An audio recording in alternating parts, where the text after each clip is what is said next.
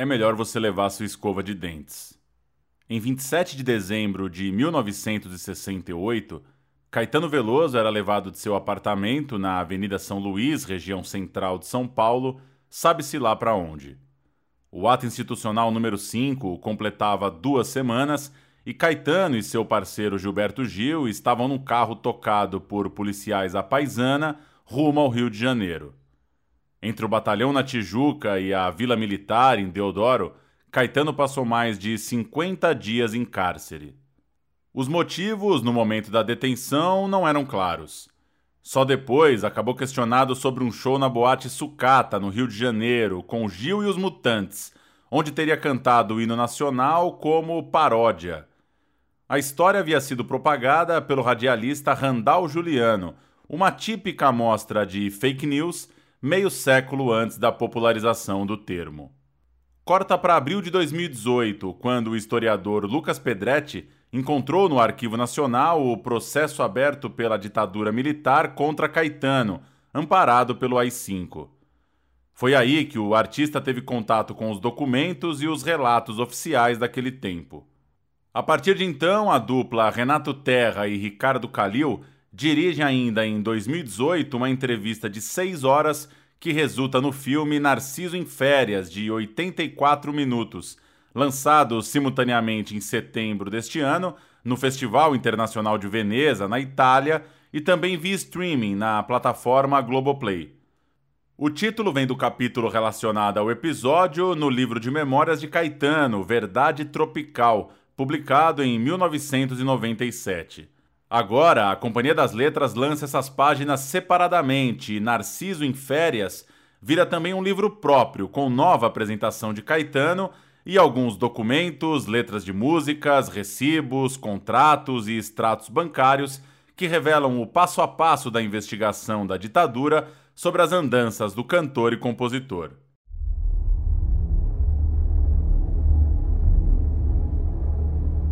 Ande em frente e não olhe para trás. Aí eu fiquei com medo e fui andando. E aí pensei que eles iam atirar.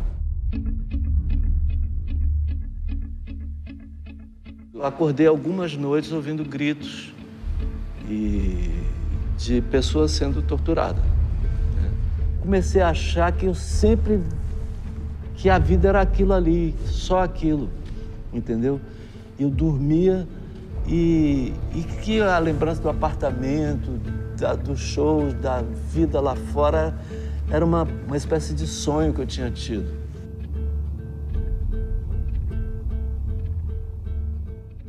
Depois de ouvir o próprio Caetano, agora a gente começa uma conversa com o diretor Renato Terra e o historiador Lucas Pedretti para comentar os bastidores da obra, as escolhas do documentário e a repercussão de Caetano hoje, em 2020.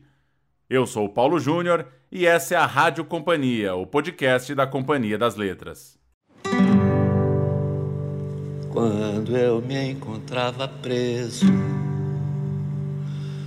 na cela de uma cadeia foi que eu vi pela primeira vez as tais fotografias em que apareces inteira.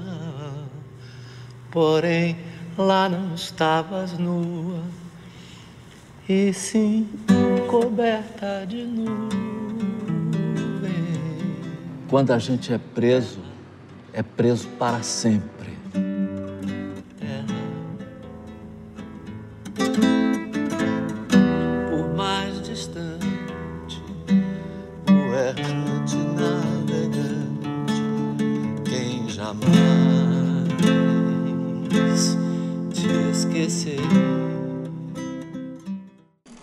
Algumas perguntas para o Renato e para o Lucas, que gentilmente responderam de prontidão para a gente trazer esse programa que comenta o lançamento de Narciso em Férias, filme e livro. O Renato começa falando um pouco sobre como todas essas coisas se juntaram no início. A ideia original de fazer esse filme foi da Paula Lavigne. O Caetano Veloso tinha recebido documentos sobre a prisão dele ali em 2018, mais ou menos. Eram documentos que nunca tinham aparecido. Nesses documentos tinham algumas acusações falsas a maioria falsa e algumas fora de contexto e outras irrelevantes, e a transcrição do relatório, do interrogatório que o Caetano é, foi submetido quando ele teve preso. O Caetano ficou muito mexido com esses relatórios e tinha também, junto com isso, a perspectiva dele relançar pela Companhia das Letras o Narciso em Férias. Essas duas coisas se juntaram e a Paula teve a ideia de fazer um documentário também, junto com o lançamento do Narciso em Férias em livro. Ela me chamou, é, eu rapidamente chamei junto o Ricardo Calil, que tinha dirigido comigo Uma Noite em 67, que é um filme de 2010 sobre o Festival da Record de 67, que o Caetano também participou desse filme. E soube depois que eles gostaram muito do filme, fiquei muito feliz e o, a Paula me convidou para dirigir esse. Agora o Renato apresenta as suas principais referências no documentário e começa a entrar um pouco na produção do filme, falar um pouco da construção do ambiente, da entrevista com Caetano, da preparação para aquele papo, dos métodos, das ideias, dos combinados ali entre o Renato e o Ricardo e daquele clima criado para que a entrevista tivesse a força que eles buscavam. Entrevista essa que foi feita num cinema abandonado no espaço lá da Cidade das Artes. E aí tudo que eu coloquei em prática ali, junto com o Calil, a gente aprendeu muito ouvindo o João Moreira Salles e vendo os filmes do Eduardo Coutinho. São duas referências muito grandes para a gente. Uma das coisas que o João ensinou, por exemplo, foi de que o bom documentário ele não quer te ensinar as coisas, ele não tem uma vocação de ser didático. É, um bom documentário é aquele que provoca uma experiência, que convida o espectador a vivenciar aquilo que ele está vendo. Como um bom filme de ficção, como um bom livro também. Aquela, é, é aquele filme que te transporta para algum lugar. E desde o começo, fazer um filme sobre a memória do Caetano, sobre a prisão, uma maneira também de evocar essa experiência, de sugerir essa experiência. E a gente pensou muito também, quando a gente sentou com o Caetano Veloso para fazer a entrevista, no cinema do Eduardo Coutinho. É aquele cinema em que ele respeita muito toda a forma de expressão do entrevistado e é um cinema que aposta muito no que acontece durante a entrevista numa coisa que só acontece durante aquela entrevista e diante da câmera. E aí, quando a gente sentou para fazer a entrevista, a gente repetiu um método que a gente fez lá numa noite em 67, que é eu fiquei com as mãos livres, sem nenhum papel, sem nenhuma pauta. Isso foi outra coisa que eu aprendi com o João Moreira Salles, que ele falou para gente que para fazer uma boa entrevista para documentário é muito importante você saber tudo o que você quer perguntar e você não ficar olhando para um papel, não ficar se guiando por um papel. Porque o entrevistado saca quando você está só esperando ele terminar a resposta dele para fazer uma próxima pergunta que está na lista. Então, provocar uma conversa, interagir com ele, fazer uma pergunta a partir da resposta dele, saber o momento certo de fazer a pergunta, a maneira de fazer a pergunta, tudo isso é um desafio muito grande numa entrevista para documentário que é diferente de fazer uma entrevista jornalística ou uma entrevista para televisão. O documentário ele está atrás de cenas, ele está atrás de boas, não só atrás de boas respostas com conteúdo, mas uma boas respostas que comuniquem e que comuniquem nesse sentido um silêncio comunica, um olhar comunica, um gesto, a maneira como o entrevistado muda às vezes um discurso a partir de uma pequena pergunta do entrevistador. Tudo isso é, é uma cena, são cenas construídas ali, cinematográficas para um documentário. Então, durante a entrevista, eu estava muito com isso na cabeça, eu estava prestando muita atenção, estava muito concentrado em toda a expressão do Caetano, não só o que ele estava dizendo, mas como ele estava dizendo, e muito concentrado para tentar fazer as intervenções na hora certa e do jeito certo. Porque também, é, às vezes, uma pergunta, como assim, por quê, onde, uma pergunta curta é muito melhor do que uma elaboração do entrevistador que faz o entrevistado perder o raciocínio e você perde aquela preciosidade daquela cena. Foi uma entrevista que a gente ficou muito concentrado. E o Calil ficava ali atrás de mim, sentado pertinho de mim, com a lista das perguntas, com a, com a pauta que a gente pensou para fazer. porque caso eu esquecesse alguma coisa, ele soprava no meu ouvido ou no final da entrevista é, ele me sugeria. Nessa parte da conversa, o diretor ainda completa tratando um pouco da temática, né? O filme tem um retrato muito específico, fala única e exclusivamente do período da prisão do Caetano, mas acaba, claro, por trazer temas relacionados, ainda que não estejam explicitamente colocados nas perguntas. E o Renato ainda reforça a escolha de construir o filme em cima daquela conversa, sem se utilizar de outros recursos tão comuns no documentário. Então, fechando no, no período da prisão do Caetano, a gente não deixa de falar de política, a gente não deixa de falar de ditadura, de arbitrariedade, a gente não deixa de fazer um link com o momento atual que o Brasil está vivendo, mas nada disso precisou ser dito no filme. Tudo isso está ali, sem precisar ser um filme denúncia, sem precisar ser um filme com um tom de rancoroso, ou um tom elevado, ou um tom político. O filme é sobre as memórias do Caetano, é o Caetano contando, é, revisitando as memórias dele. E o tom do Caetano é um tom, ele não se coloca como herói, também não se coloca como vítima. Ele está relatando o que aconteceu, do jeito dele, que é um jeito super inteligente, carismático, poético, e ele vai construindo isso de uma maneira muito atrativa, sofisticada, generosa. E isso acabou prendendo muito a nossa atenção ali na hora. E assim que acabaram as filmagens, eu virei para o Calil e para a equipe e falei, cara, o filme está aí. Eu acho que o filme é só com o Caetano. Para a gente poder justamente valorizar com um formato minimalista o jeito do Caetano, as pausas, as inflexões, os silêncios, os gestos, tudo isso a gente tirando trilha sonora, tirando outros entrevistados, tirando movimento de câmera, tirando roteiro, tirando imagens de arquivo, tudo isso, cada detalhe fica potencializado, fica mais evidente.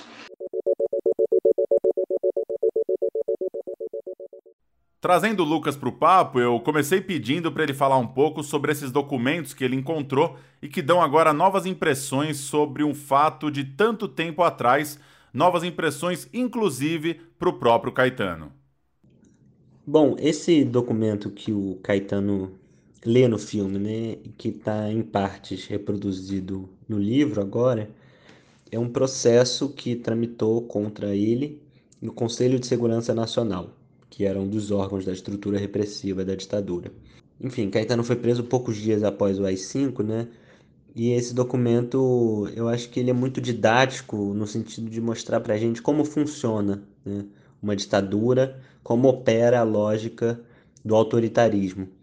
Porque, na verdade, fica muito claro, a partir da leitura né, de, da documentação, dos arquivos, que o Caetano já era um culpado. Né? Ele, ele primeiro é preso e depois decidem é, é, ir atrás de supostos crimes que ele tenha cometido para embasar essa perseguição, para embasar essa violência.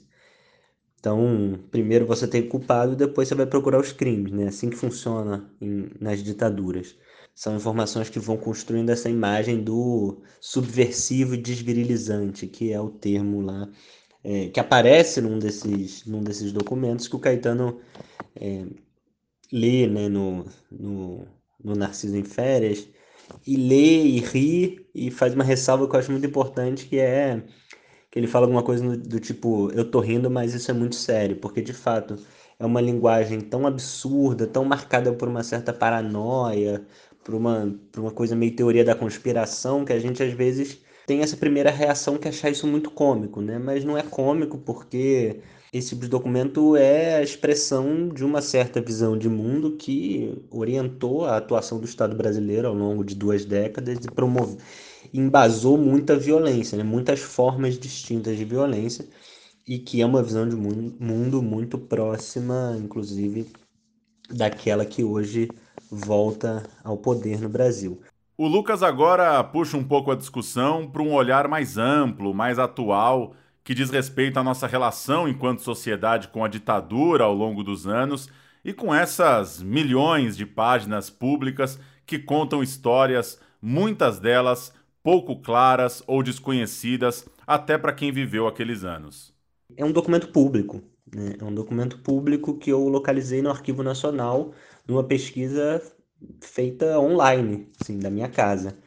E eu digo isso porque é, a gente no Brasil lidou muito mal com o nosso passado ditatorial, né? Com o nosso a gente não acertou as contas com a nossa ditadura, a gente não puniu os torturadores, a gente demorou 30 anos para fazer uma comissão da verdade, a gente avançou muito pouco na construção de espaços de memória, de museus, de memoriais, mas tem um, um elemento disso tudo que a gente conseguiu lidar de forma um pouco melhor, que é aquele relacionado aos arquivos da repressão, aos arquivos da ditadura. Né?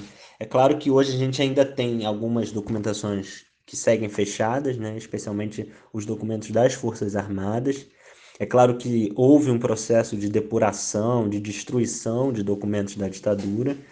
Existe muita apropriação privada por parte de ex-agentes da repressão, também de documentos públicos, mas hoje a gente tem uma política pública de acesso à documentação que começou a ser construída lá em 2005 pelas mãos da Dilma, quando ela era ministra da Casa Civil, que ela é muito significativa. Né? Claro que hoje está é, tá totalmente sufocada né, essa política no âmbito do Arquivo Nacional, mas ao longo de mais ou menos uma década de uma atuação muito, muito, muito intensa, é, o, o Arquivo Nacional, né, trabalhando com essa documentação da ditadura por meio do projeto Memórias Reveladas, conseguiu disponibilizar milhões de páginas de documentos, especialmente do Serviço Nacional de Informações, mas também de outros órgãos do regime, como, por exemplo, o Conselho de Segurança Nacional, que é onde esse processo do Caetano está arquivado.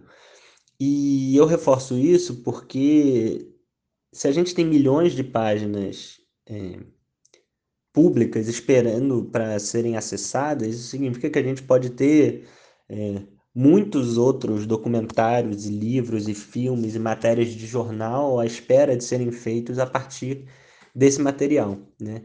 E assim como no caso do documento Caetano, é, ter contato com esse tipo de registro nos ajuda a entender como funciona um regime ditatorial, nos ajuda a entender que é, as pessoas atingidas pelo regime são muitas e são muito mais do que aquelas que a gente costuma imaginar, né? É, numa certa imagem restrita de que as vítimas da ditadura teriam sido é, os militantes do movimento estudantil ou, ou também o, o, o, o e o, o pessoal que, que foi para a luta armada, né? É, mas essa documentação vai mostrando para a gente uma, uma dimensão desconhecida né, da ditadura e se o personagem é Caetano Veloso, chegou a hora da gente falar um pouco de música. Hey Jude, don't make it bad. Take a sad song and make it better. Remember to into your heart, then you can start to make it better. O Renato Terra volta para falar de uma regra muito clara que os diretores estabeleceram para o filme. Só entrariam as canções que realmente eram relacionadas ao período da prisão. A gente concentrou o filme, eu e o Ricardo Calil, nas memórias do Caetano sobre o período que ele teve preso. Então as músicas tinham que ter a ver com essa memória dele na prisão. Todas as músicas que fazem parte do filme têm essa característica. O filme começa com Súplica, que era uma valsa que o Orlando Silva gravou, que o Caetano estava ouvindo na casa dele quando ele foi preso. É a única música do filme que entra apenas como uma gravação, com, na voz do Orlando Silva, porque era uma memória do Caetano anterior, imediatamente anterior à prisão dele. A outra música que ele toca é Hey Jude dos Beatles. Hey Jude era a canção positiva do Caetano num sistema de superstições que ele desenvolveu dentro da cadeia. Quando ele estava preso, a cabeça dele estava ainda muito ativa. É, em 68, 67, ele estava revolucionando a música brasileira ali com o tropicalismo. Estava vivendo dias muito, muito intensos. E esse contraste dele ser preso, ser jogado numa solitária e depois passar para outros quartéis, a cabeça dele continuou trabalhando de maneira muito ativa. E começou a trabalhar em superstições. E ele desenvolveu superstições que eram positivas, músicas que ele ouvia que tinham caráter positivo e superstições negativas. Tinha músicas que, tinha, que tinham essas características negativas e a aparição de uma barata ou algumas outras superstições que tinham características negativas. A música mais positiva quando tocava era Hey Jude dos Beatles e ele tinha essa sensação de, é, de que ia receber a notícia de soltura. Então também é uma música que faz parte da memória do Caetano na prisão. A única música que ele compôs durante o período da prisão foi Irene, e ele também toca essa música no, no filme. A outra música, que é Terra, ele compôs dez anos depois que ele foi solto, mas é uma música que se inicia com uma lembrança do Caetano Veloso na prisão. Quando ele recebeu a revista Manchete da Dedé, a Dedé era a mulher dele na época, ela levou para dentro da cela dele uma revista Manchete que tinha as primeiras fotos da Terra tiradas do espaço. E ele começa a canção Terra lembrando desse, desse episódio. Quando eu me encontrava preso na cela de uma cadeia, foi que eu vi pela primeira vez estas fotografias.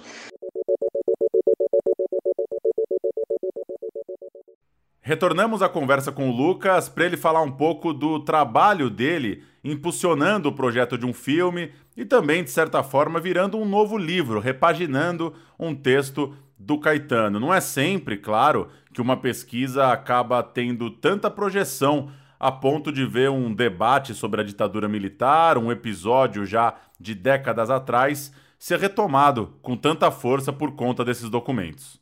Naquele período né, em que as comissões da verdade estavam atuando, entre 2012 e 2015, mais ou menos, eh, não foram poucas as matérias de jornal, os documentários que surgiram a partir desses arquivos. E eu estava até recentemente conversando com uma amiga jornalista, Mariana Filgueiras, que trabalhou no Globo e, e cobriu muita coisa relacionada à ditadura, né?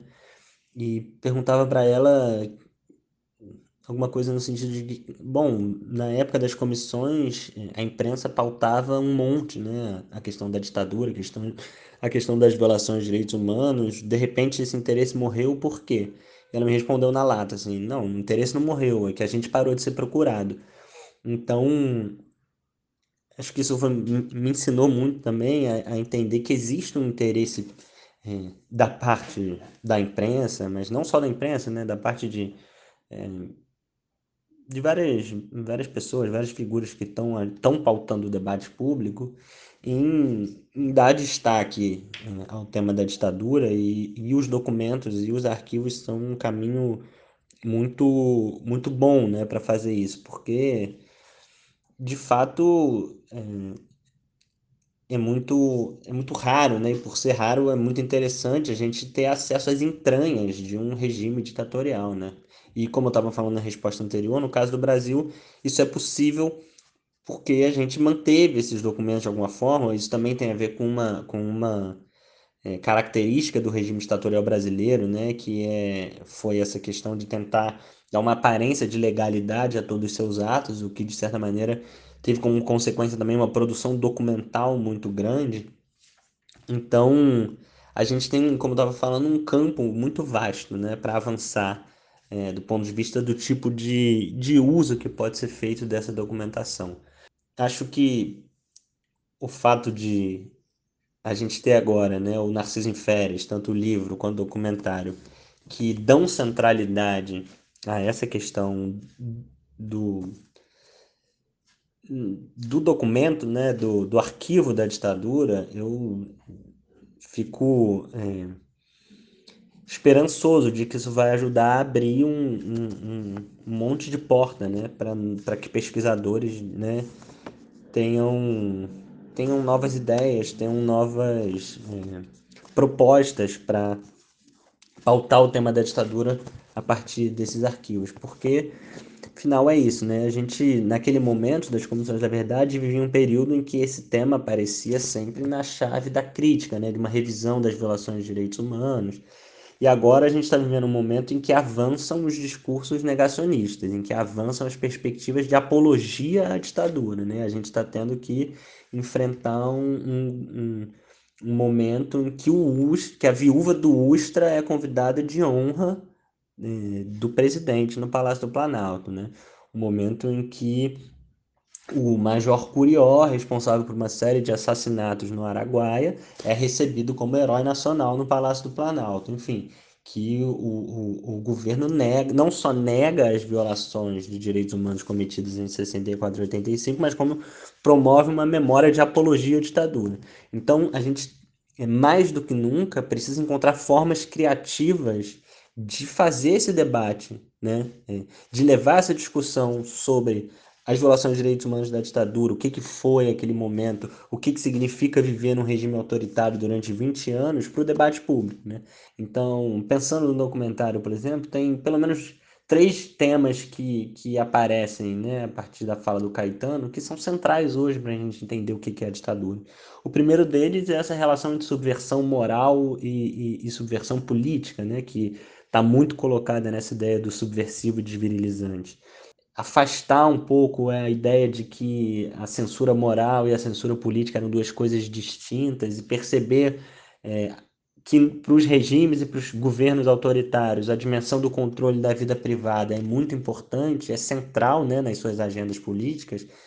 É, eu acho que essa é uma contribuição muito grande para o debate sobre a ditadura e, evidentemente, sobre o presente. Né, no, no... O segundo tema, que também aparece na fala do Caetano, em um momento em que ele menciona como é, ele ouvia né, os gritos de tortura de prisioneiros comuns. Né? Então, a gente entender a violência do Estado ditatorial para além daquela que né, se abateu sobre os prisioneiros chamados de é, presos políticos, né? É, isso é muito importante também para a gente entender como aquele foi um período, na verdade, de recrudescimento da violência, que é uma, enfim, a marca da nossa experiência histórica como um todo, mas que moldou de certa maneira isso que a gente vê hoje, que é a polícia que mais mata no, no, no mundo, né? que é um, um, país marcado por um verdadeiro genocídio da juventude negra. E o terceiro tema é, é, a questão racial, né, que aparece de forma tão evidente quando o Caetano chora ao lembrar daquele, é, daquele guarda que permitiu que ele e Dedé se encontrassem. É, e, e, menciona alguma coisa no sentido de é preciso uma segunda abolição, né? É, e esses documentos também ajudam a gente a entender como havia uma, uma, uma, uma certa política racial na ditadura também, né? De tentar é, implementar e reforçar o mito da democracia racial, a ideia de que não existe racismo no país, ao mesmo tempo em que alimentava é, ações como a dos grupos de extermínio, dos esquadrões da morte, que ajudavam a reforçar o, o racismo institucional que também marca a nossa experiência. Por fim, a gente falou um pouco da repercussão de Narciso em férias. A fala de Caetano numa entrevista à TV Globo deu início a uma discussão sobre liberalismo, sobre comunismo, e o artista, sempre tão disposto a debater a política, a debater a sociedade brasileira, se viu novamente em meio a uma discussão que atravessa e, de certa forma, compõe o recorte do livro e do filme e que, no fim das contas, dá atualidade, dá calor, dá uma sensação do tempo presente, dos dias de hoje, para essa reflexão de um dos grandes nomes da cultura brasileira. Primeiro vai falar o Renato e depois vai falar o Lucas um pouco sobre essas reverberações do trabalho de Narciso em Férias. Teve essa repercussão na entrevista do Caetano ao Bial, em que se criou uma polêmica maluca, na minha opinião, sobre stalinismo, que nem vou, não vou entrar nessa polêmica, mas teve outras questões que o filme levantou que foram menos histriônicas, de certa forma, mas que são também bastante interessantes. Eu fui inundado por uma corrente de carinho, de afeto, de pessoas que viram o filme e se conectaram de novo com um certo tom que a gente está vivendo no Brasil agora um tom muito maluco, as coisas parecem estar tá meio fora de lugar. Tem gente que acredita que a Terra é plana, tem gente que está é contra é, a ciência, contra o uso de máscara agora na Covid, tem gente apoiando ou fechando os olhos para a destruição da Amazônia, para a queimada no Pantanal. Tem gente que se elege quebrando a placa da Marielle. As coisas parecem que ficaram meio fora de lugar, um certo surto coletivo diário que a gente vê quando a gente abre um jornal. E durante o filme, por ser um, documento, um documentário minimalista, que as pessoas embarcaram essa proposta que a gente tinha inicialmente de provocar uma experiência pelos relatos que eu recebi, que foram muitos, foi muito bem sucedida. As pessoas realmente embarcaram no, no filme, se concentraram e tiveram uma experiência ali. Quando o filme terminava, para a maioria das pessoas, parece que elas se reconectaram com um tom, que é um tom que, que havia há algum tempo no Brasil, de como as coisas devem ser tratadas, de certa maneira. É, a ditadura é, foi horrível, a, a beleza da música brasileira está ali presente, sem precisar ficar batendo bumbo, mas está ali muito consolidada. A inteligência do Caetano está ali muito consolidada também. Eu acho que o filme também serviu para muita gente conhecer essa história.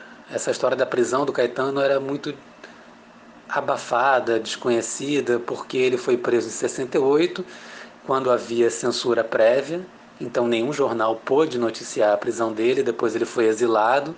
Depois, quando houve a lei da anistia, já era uma notícia velha, então pouco se explorou essa prisão do Caetano e do Gil ali em 68.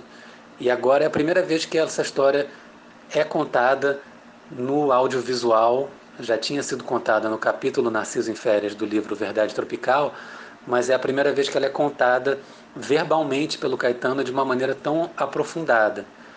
E eu acho que muita gente tomou conhecimento disso pela primeira vez agora, que é muito reveladora de como era confuso, como era confusa, como era desorganizada a ditadura militar também. Então tem é, uma certa lembrança de como era com fatos e com documentos e com histórias reais, como era burra a, a ditadura, como foi um período é, que a gente não quer voltar. E agora que a gente tem no Brasil alguns resquícios de autoritarismo, alguns membros do governo falam abertamente em AI-5, é, e, e a gente vê uma estrada que já foi percorrida até chegar numa tragédia que foi o AI-5, o filme também serve, de certa forma, de alerta, de uma conversa que pode ser uma conversa é, apropriada para a gente dizer, olha, olha onde a gente já chegou, quando a gente flertou com o autoritarismo, depois é, foi apoiou muita uma parte da sociedade grande apoiou uma ditadura. Olha, a ditadura cresceu e virou isso aí.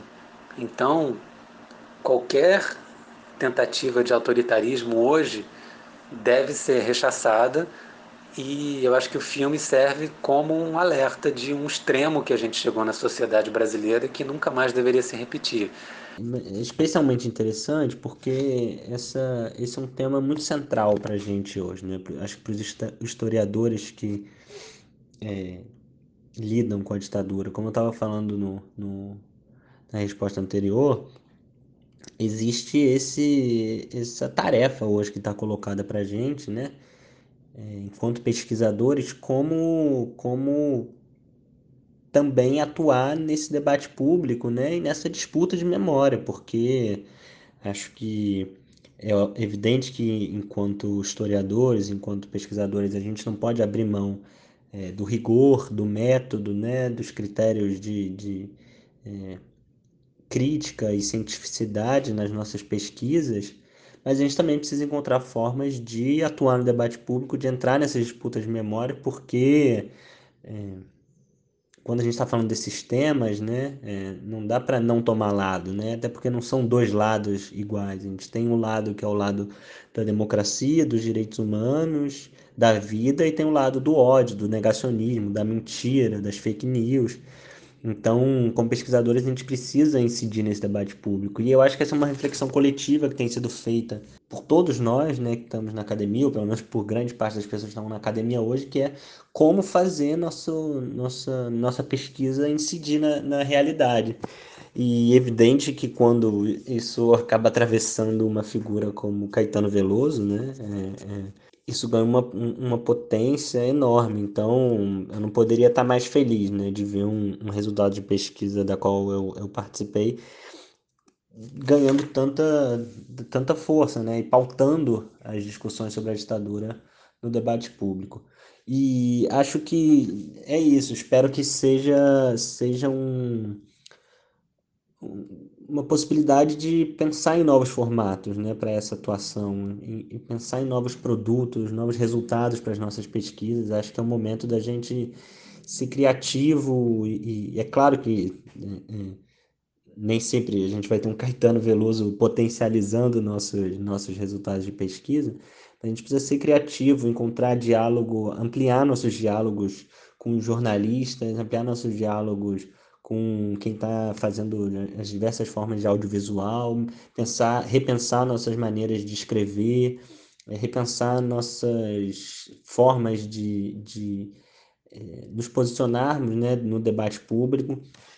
Como diz Caetano na apresentação do livro, Narciso em Férias, abre aspas, é também uma construção literária em que encontro razões para a satisfação estética – Sobretudo, parece-me que este, que é meu escrito que atribuo maior valor, entra na cena atual da vida política brasileira de modo abrasivo.